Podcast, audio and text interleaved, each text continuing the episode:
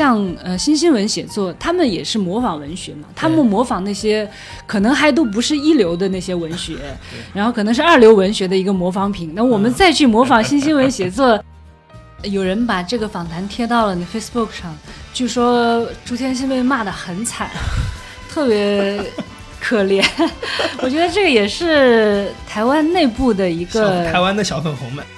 这两年我发现一个最典型的是西方的那些写中国的作者也开始有点套路化了。这个我觉得其实从我的角度来说是有点遗憾的，因为你是有所指吗？有所指就是那个说是谁？长乐街长乐路那那本书，我觉得就很套路。有人嘲讽过正午早期的有些保姆写作，什么写作？保姆写作，写家里写家里的阿姨之类的这种，你你怎么会看待这种批评？他会认为你会刻意回避一些。敏感的社会性的、公共性的大的，我觉得这个一定是有的。你比如说像斯文赫定，他们来中亚探险，写那个亚洲腹地非常好看，但是他们是第一批。对，就是你不觉得今天的世界早已被探索完了吗？我还真我不觉得。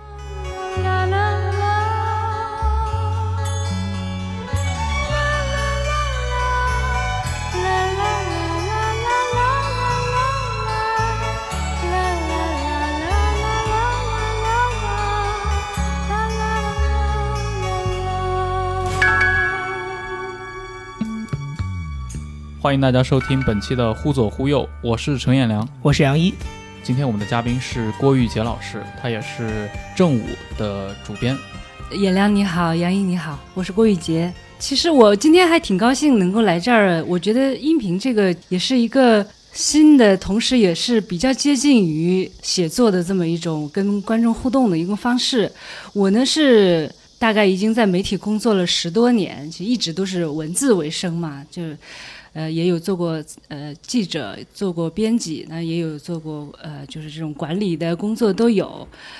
郭老师应该算是我们节目。诞生以来第一位严格意义上的非虚构作者，或者是特稿记者。对我们聊了很多，其实跟很多的嘉宾都能聊到这个事儿上来。但是您是真正因为这个话题现在也基本成了一个偏全民性的一个话题嘛？是因为前几年是就这两年，包括正午在内了，还还有一些其他的一些这种所谓的非虚构或者全民写作的项目，其实把这样的一个东西从一个少数的记者精英的这样的一个写作的类别，然后拉到了一种好像大家都可以来写一写这么一个事情上来。对，没错，尤其是这几年在社交媒体上，大家看得到的那种新闻稿件，能够激起广泛讨论的很多，其实是特稿作品，对吧？对，郭老师是一个参与者嘛？呃，大概其实，在国内谈起非虚构写作这个词，应该是二零零九、二零一零年的事儿，因为那几年有两个领域在讲非虚构写作，一个是文学领域，就是呃梁鸿的《中国在梁庄》的出版，以及人民文学开辟了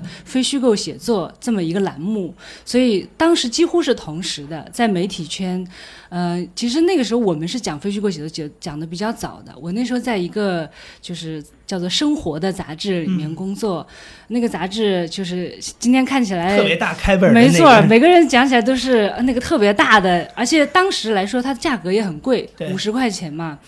所以它的受众是很小。但是我们当时其实能够在里面做很多的实验，我们那个时候的呃工作团队包括了那个许知远、秦立文，还有周波，我们这些呃同事都在一起，所以在那个时候就是在一种。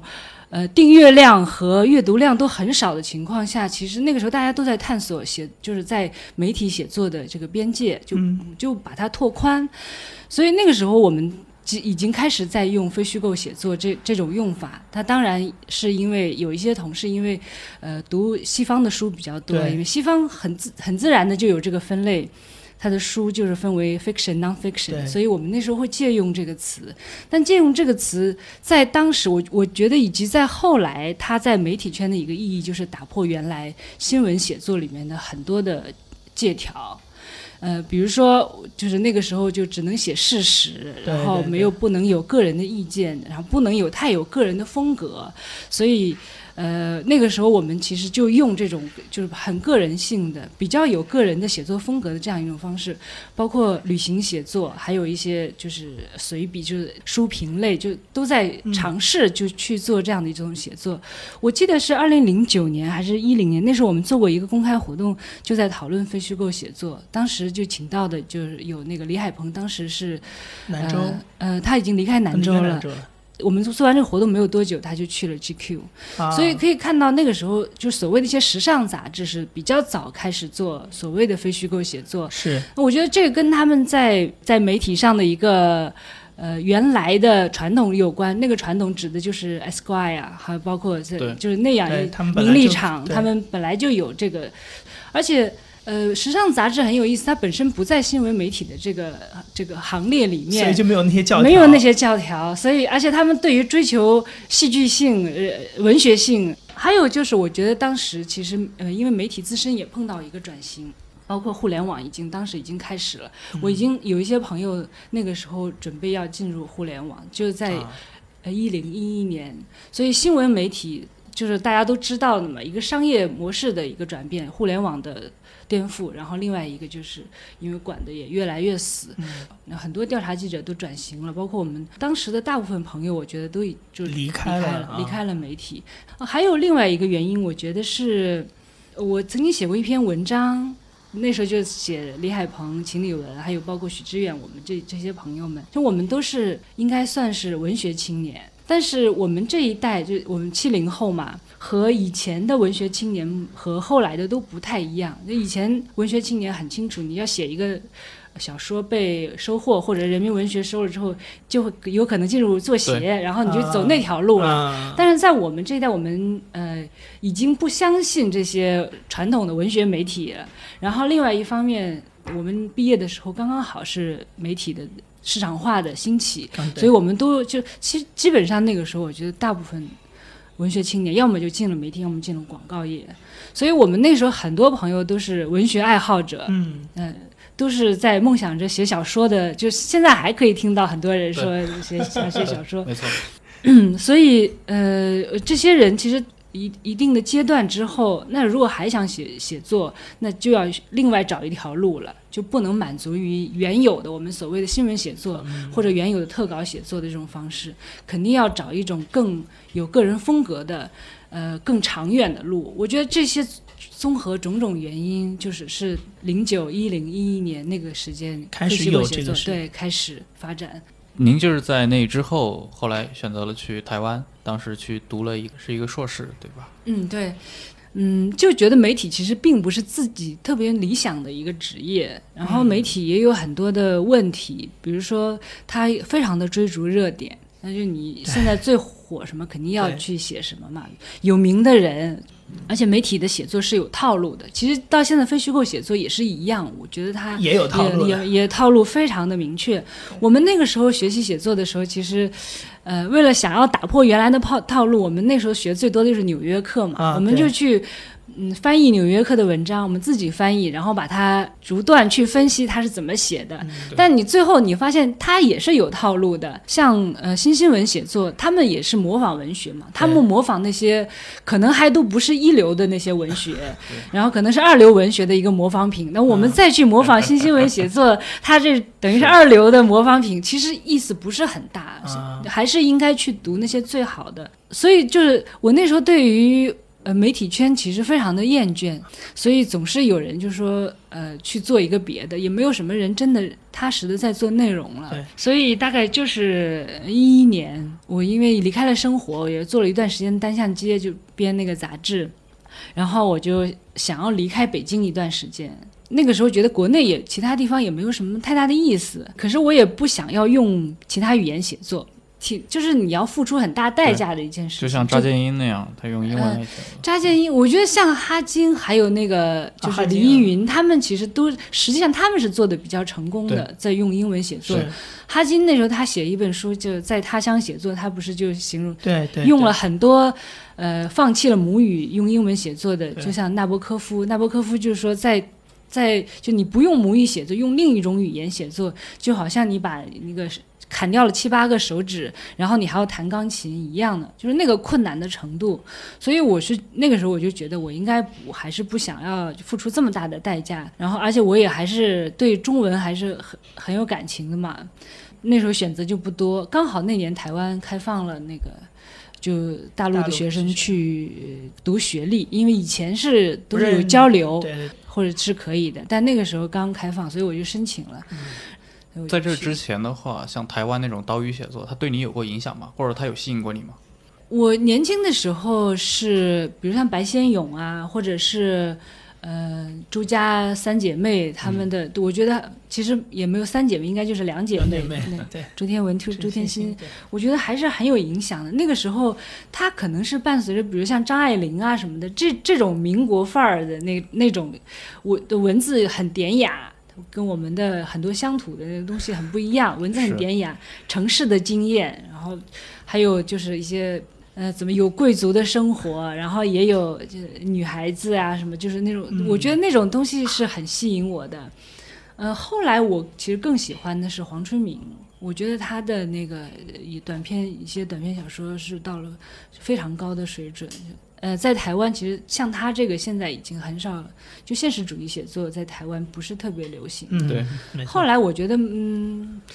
呃，我去台湾也是，我在台湾，包括我的同学，我看到的作品，我觉得都还是。嗯，就是他们九十年代以来的那种所谓都市写作、后现代的这种写作比较多一些，都是写个人的感受比较多，然后断裂式的一种写法。我也看到过，像去年的话，其实正午是正午登的吧？那个，但是我做过一个朱天心的访谈，在正午，嗯，OK，呃，应该就是那个访谈里面，他好像提到过，他在台湾其实也有一个身份上的尴尬嘛，他在台湾被认为你是来内地来的，对，跟内地文坛混在一起啊，内地文坛混在一起啊啊啊。有人把这个访谈贴到了你 Facebook 上，据说朱天心被骂得很惨，特别可怜。我觉得这个也是台湾内部的一个台湾的小粉红们。嗯，就是台湾的，因为他们民族主义情绪现在也都非常的强烈嘛，所以对于。不管是大陆的元素，其实他们是非常排斥的。所以朱天心和朱天文，因为还有包括侯孝贤，侯孝贤其实是本省人，但是他跟那个朱家姐妹的关系比较的，哎不对，侯孝贤的父亲是从广东梅县去的，所以他也是外省人的第二代。他们一个是这个身份，另外一个他们就他们也很反对独立主义的倾向的这么一些声音。包括像侯孝贤他拍《聂隐娘》，他们对于中国传统的很多东西还是他们也是很有感情的。嗯，年轻人现在大陆的年轻人也是一样，对于过去的东西其实不是真的很。两岸三地的年轻人都差不多，差不多，香港也是，对比较浅的，所以我觉得这个是一个共同的情绪吧。嗯，就是因为您刚才提到，你其实说到了一点，就是说你选择台湾是因为你想换一个环境，但又不想离开中文的这个语系，呃，所所以您当时去上的这个写作班，它其实主要是培养小说往往小说方向写吗，还是怎么样？而且像您后来从事的非虚构这一块，其实台湾是不如大陆的，我觉得。我觉得就是想换个环境，就离开一下原来的环境。呃，去那边，因为他那个专业也没有细分到这个程度。我们比如说，我们上课有小说创作的课，也有散文创作，也有诗歌写作，还有呃舞台剧写作，就这些门类的都会开放在一起的。对对，你可以去选你你想要上什么。嗯，我因为我也看过一些，比如说在美国的一些课程啊，或者是，所以我觉得他这个课程其实也不是特别的成熟。我自己。因为我又是多年的编辑嘛，我觉得其实写作真的很难教。对，他应该是一个手工作坊式的那种手把手把手的教的。给你改可能还比你。没错，像我们其实做编辑，有时候给记者，你就是要就是他交来一篇，你就要很认真的给他改，然后告诉他你哪里有问题，哪里有问题，你再去重新自己再做一个遍修改，然后。像正午的稿子就是嘛，我们很多呃，尤其是前两年的记者还不成熟的时候，就改两三遍都是就是很正常的事情。我遇到过最严谨的编辑就是正午，大面积的这种改。对，所以就是像我们的记者就成长就非常的快，但是像我觉得像在大学里面教这样的课也是，如果老师没有呃反复的帮你修改你的作业的话，其实很多那个就是一个。提高你的修养、开阔你的视野的这么一个过程。是是是。那嗯，你像何伟，他去上那个课，也是因为 MacFee，张 MacFee 对，给他细细的修改，所以他才会有那个进步。那像我们，我真的觉得很多时候真的是就是开阔眼界，尤其是像吴明义，他是一个非常非常勤奋的一个小说家，他又教课，他又写作，他也很高产嘛。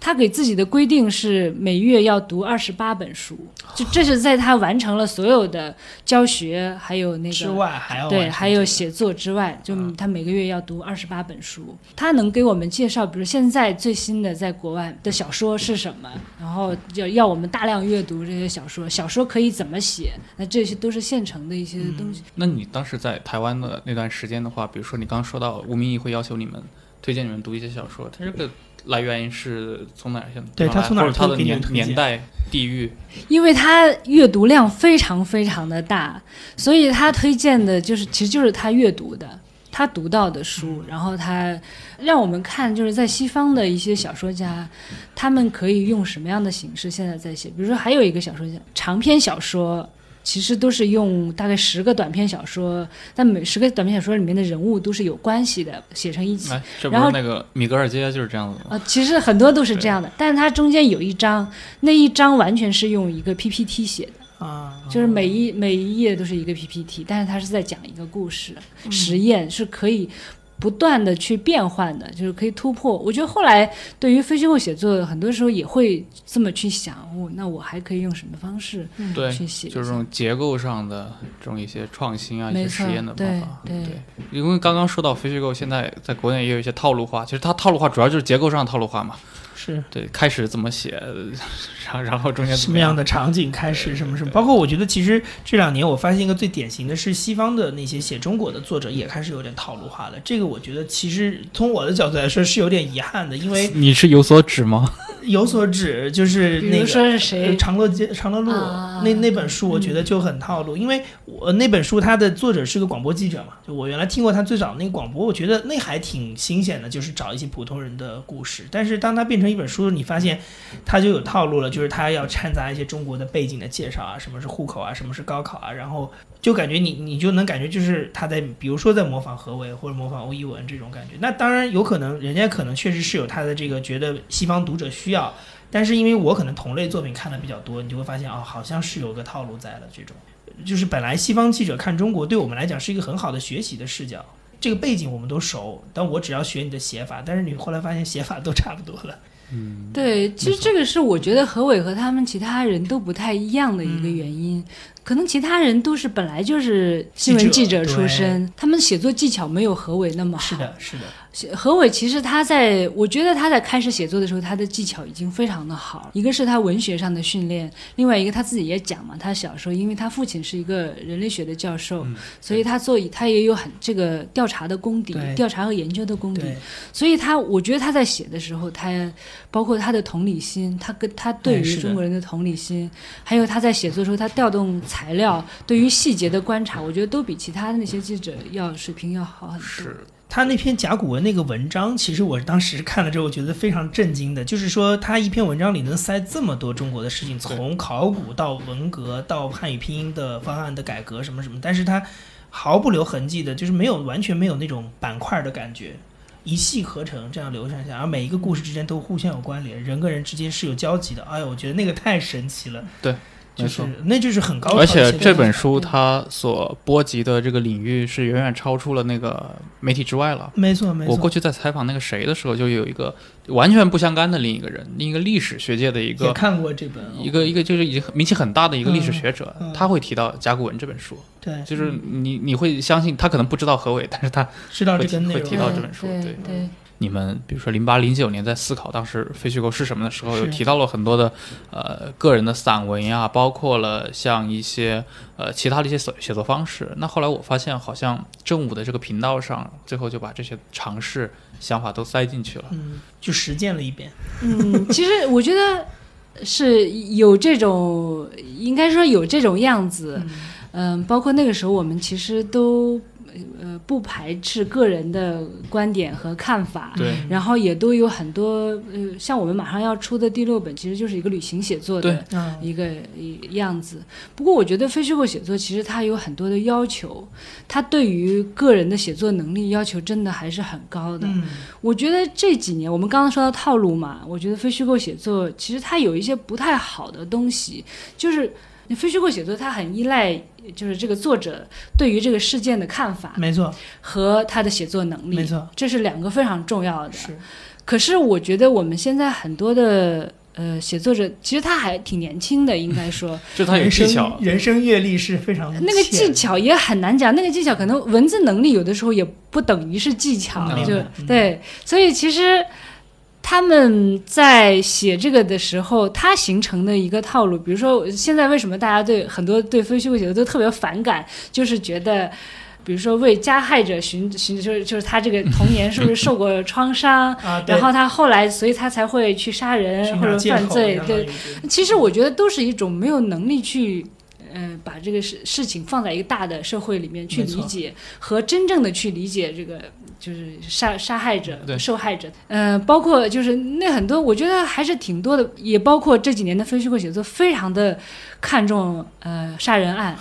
我觉得这个是挺。挺挺可怕的一件事情，但这中间对原因很多了，那个点击率包括可以 可以转换成影视的题材，对对，其实这都有很多原因。可是最后都变成这，我觉得我们的记者都已经失去同情心了。他特别喜欢站在杀人犯的这个角度上去思考问题，没错没错，因为那个受害者已经死了嘛，所以你能采访到的可能呃，就是或者看到的，其实有的时候都不是不是杀害者，因为。你可能只能采访到律师，从律师那拿到案卷，然后一看那个律师那那个里面，因为都是警察和那个呃那个嫌疑人的对话，所以他会讲他当时在想什么。哎，一个所以记者拿到的材料完全就是从那个二手的，不光是二手的，是而且是从杀人犯的或者从或者从呃就是嫌疑人的这个角度出发的。哎，但这个不应该是调查记者的工作吗？其实，呃，去年我参加了一个会，然后其实就是在西北大学做的一个，但是闭门的。他们当时在讨论调查记者和非虚调查写报道和非虚构写作的那个这两对，我也想知道这个界，你们又觉得画在哪儿比较？然后我就觉得非常的有意思，因为呃，当时呃，就是调查记者的。代表人物就是比如像王克勤，然后还有像那个王鹤炎，财新的王鹤言，还有像那个中青报的一个很好的编辑刘万勇，就是还有其他的有有一些不太记得起来了。对，然后还有包括那个魏毅，我记得好像他好像也是归到这个调查记者园林，对，呃园。但园林是被归到非虚构，所以我你这很有意思。后来比如像官军那个园林，那是非虚构，还有南湘红，就是这些都归到非虚构。然后刘万勇当时就问了一个，他说：“这个非虚构写作到底是个什么？”那我就觉得他其实他这个困惑非常能代表，嗯，老一辈新闻人的想法。其实非虚构写作，他如果。说的很简，它就很简单。调查报道也算是非虚构写作，它只要不是虚构的都是非虚构。对，应该是这样的。但是非虚构写作，因为这几年已经发生了，就是它已经因为一些作品和一些人物专职特稿。对，它就是其因为其实，在英文当中，就是说我们所说的何伟这一路，它其实最后的源头就是之前去世的那个 Tom Wolfe 那一路，就是新新闻主义嘛。对。他这个其实一开始碰出的题材确实不是那么硬的题材，比如他写像那个 Gateless 写那个 Frank Mac 那个西纳区，西纳区，对，那那是个娱乐明星嘛，对吧？他就是不是而且而且他都没踩到西纳区，对他一圈的周边外围采访，结果写了几万字，对，包括那个后来那个北京北京零点什么学的那个方法，就是大量的数据，也是盖特里斯写纽约的那个方法，他其实不是那么硬碰硬的那些题材，那就是调查报道呀。他在非虚构里面，他这种写法在非虚构里面也是一个很后来才出现的嘛。那刚刚写到说到旅行写作，对吧？十九世纪其实英文里面出现了大批的旅行写作的作家。说的一点，我前段时间看到一个，就是一个当时也是新新闻写作的一个作家，后来他更多投身于女权主义运动的一个，呃，叫 Gloria Steinem，他他的一个自传，他就写到了当时的那个新兴，但提到的很少。他就说他后来才明白，就是所谓新新新新闻，其实根本不是一个很新的东西，他应该就是在以前作家做的事情，就是作家去去写，用他的眼光去看一个新的东西，没错，一个新的一个事件，他用散文的方式写出来，没错。但是因为后来新闻的发展，新闻是电报，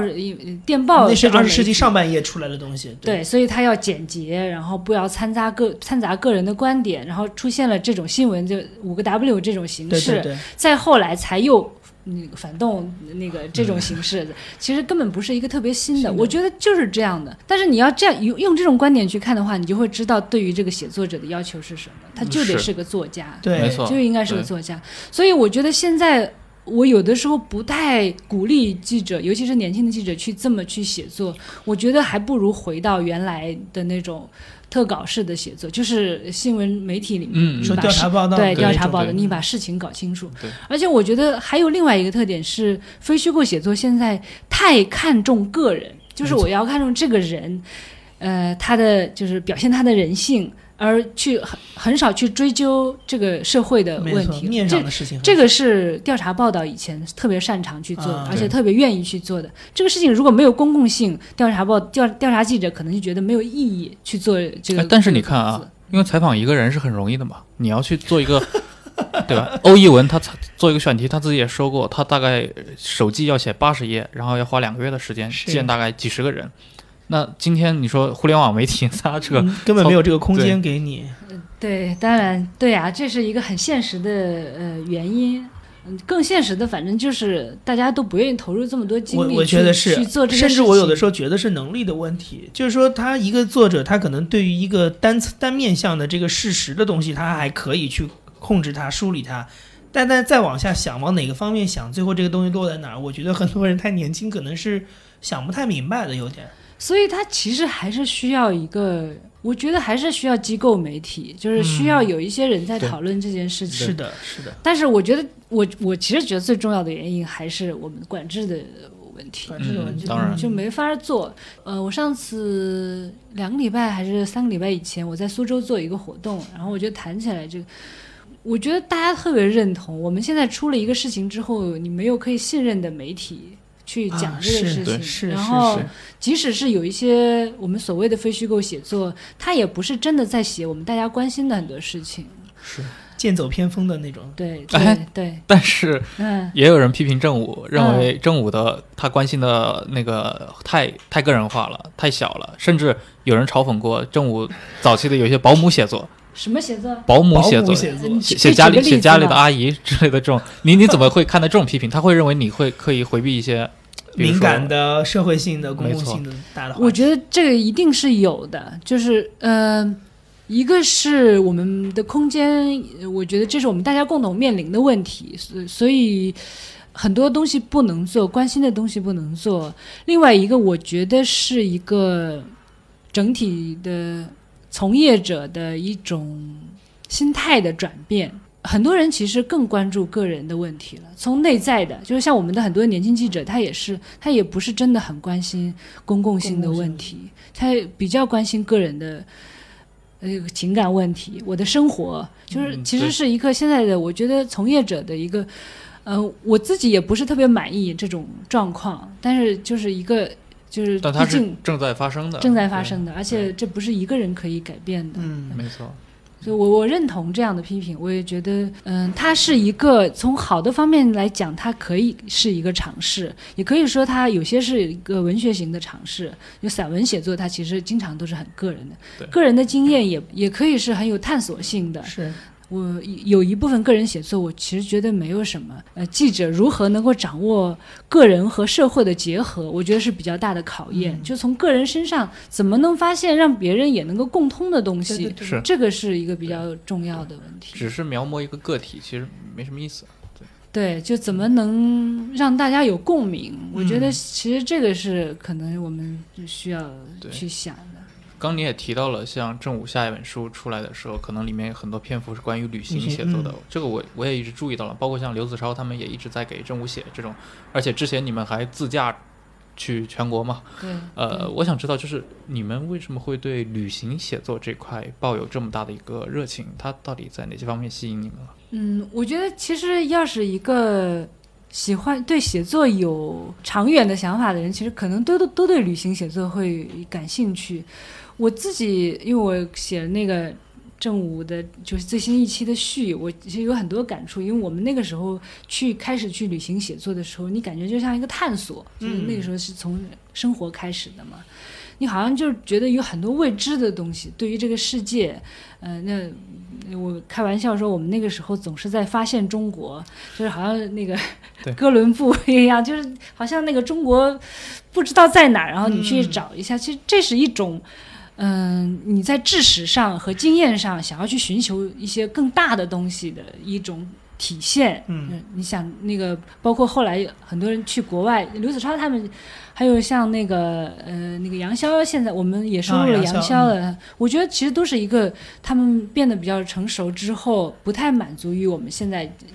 这样。他其实是有更大的图景的。我想知道，就比如说刘子超，他想知道中亚的那些事情到底是怎么回事儿。那我也很想知道，比如我我是那个去西北。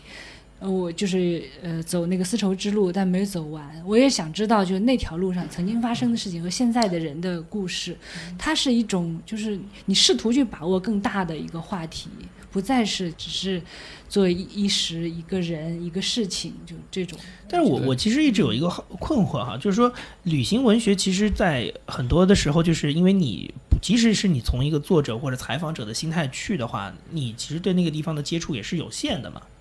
那你，因为我我之前听到别人跟我说一个概念，叫做就是亲历者的偏见，就是说有的时候你在那儿，但是你没有把这事儿看得特别全，或者说你的经验是有限的话，反而你会呃产生一种错误的影响。你你觉得这个有会存在吗？或者说有什么方法来避免这种？什么叫错误的影响？对错误的印象啊，印象，嗯，那是就是那太容易了。你在那儿待十天，跟人家在住十年是肯定是不一样的感受嘛。那那对你，你觉得在旅行文学当中，这个事情要怎么来？面对它，或者是说，对我觉得这基本上就是一个特别特别普遍的问题。嗯，所以我就是呃，我以前也写过，就是最好的旅行。其实那个最，我就说最好的旅行其实是谈恋爱，因为你就会通过这个人真的了解这个地方，然后这个人的地方，这个地方的人他是怎么表达他的感情的，然后对他怎么生活的。但是因为这个也很奢侈，那个我我那举的例子就是三毛，三毛他就是这样子。对。但所以第二，我觉得第二个选择就是采访。我我觉得记者这个职业就是非常好的，就是这一点。你到那个地方，你就必须要跟当地的人交谈。对。然后，当然，另外一点，我觉得是记者做的比较少的，就是研究，就是要去要要做功课。所以我有上次有一篇，其实写的是那个嗯，那个西班牙的南部，就原来是那个摩尔人的帝国的那个，就反正就是那一片地方。我然后我读了一本书，我张承志的那个，他写《鲜花与废墟》，他其实就写那一代，他把北非的那一代就连起来写，写当时的。我觉得他是一个非常好的被我们忽略了的这么一个非虚构写作者。实际上，他就做很多研究，因为他懂很多语言。他他是他的那个啊，这个很重要。对他懂很多语言，他做研究，然后他也很和当地人交谈，他都找当地的，因为而且因为他本身就是穆斯林，所以他就找当地的穆斯林讲这些，他要进入这个文化的很很深的地方。对，所以我觉得就是这个其实就。得多做功课，根本就不是我们想象中那么容易。没错，走马观花就能写写感想那种。不是，你就算认真做功课，仍然有时候避免不了这个东西。尤其你像人类学界里面有著名的那个玛格丽特·米德与那个弗里曼之争嘛，关于萨摩亚问题。对，那米德当年在萨摩亚进行那个田野调查的时候，他描绘了这个民族很多很多的这些特征啊，他们的一个。但是五十年之后，新一代的人类学家去考察，发现根本就不是这回事。是对于游记来说，可能更是。但是我比较关心另一个问题，就是你比如说十八世纪、十九世纪那一代作家，你比如说像斯文赫定，他们来中亚探险，写那个亚洲腹地非常好看，但是他们是第一批。对，就是你不觉得今天的世界早已被探索完了吗？我还真我不觉得，就是这个也是我觉得有意思一点。我也是写在我们那个马上要出的那个书里面。我觉得其实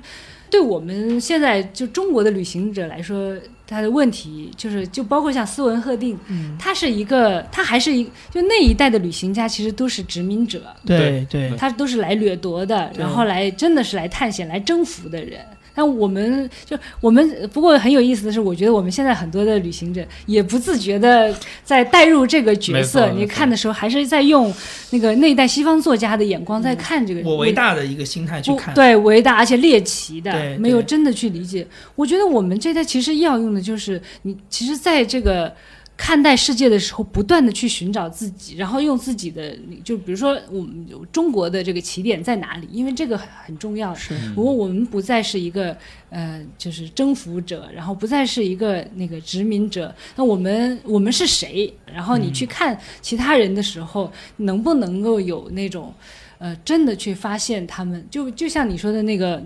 呃，米德他们那一代，他们是也是在用自己的理论框架去去框他们。对，包包括我觉得斯文赫定，他们肯定也是有的。他们怎么去看那那些当时的那些，呃，中国人啊，然后就就是亚洲的中亚的那些人，都是一样的。那我们是带一个一种什么样的眼光去看别人？我觉得这个是我们要做的，但是现在这个时代其实有一个跟斯文赫定那个时代很不一样的事情，就是说，其实呃，我们从客观上来说，已经不存在就是嗯无法发声的人了。你现在去呃一个新的地方，你通过一个观察，你写了你的东西，但是现在任何一个人其实他都可以在网上发表他的一些经验，所以当地人是可以发表这个声音的，你就很容易被挑战。现在可能会有这个问题，你觉得这个是一个问题吗？哦，那就不只是旅行作者了，那就是任何的写作都会被挑战。我觉得这也是现在这个时代写作，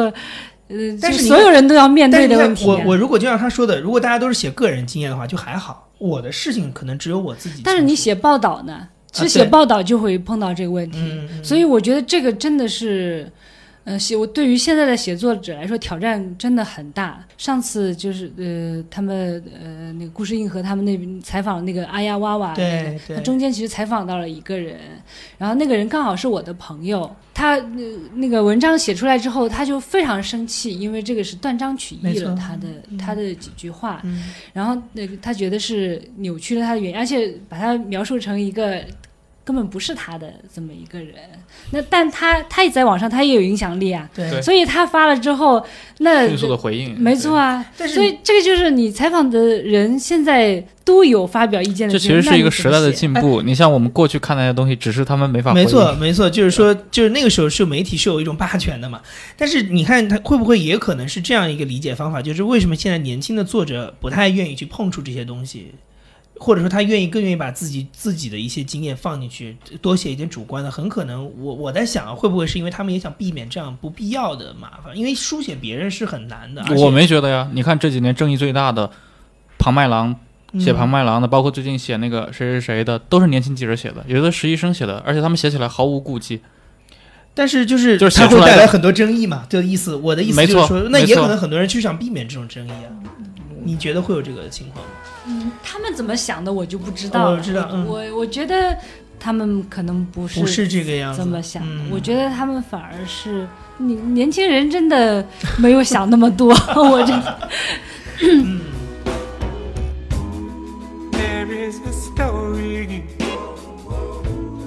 that I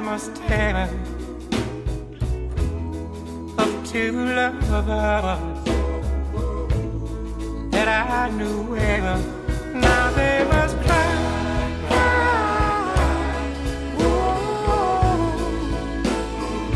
blues away.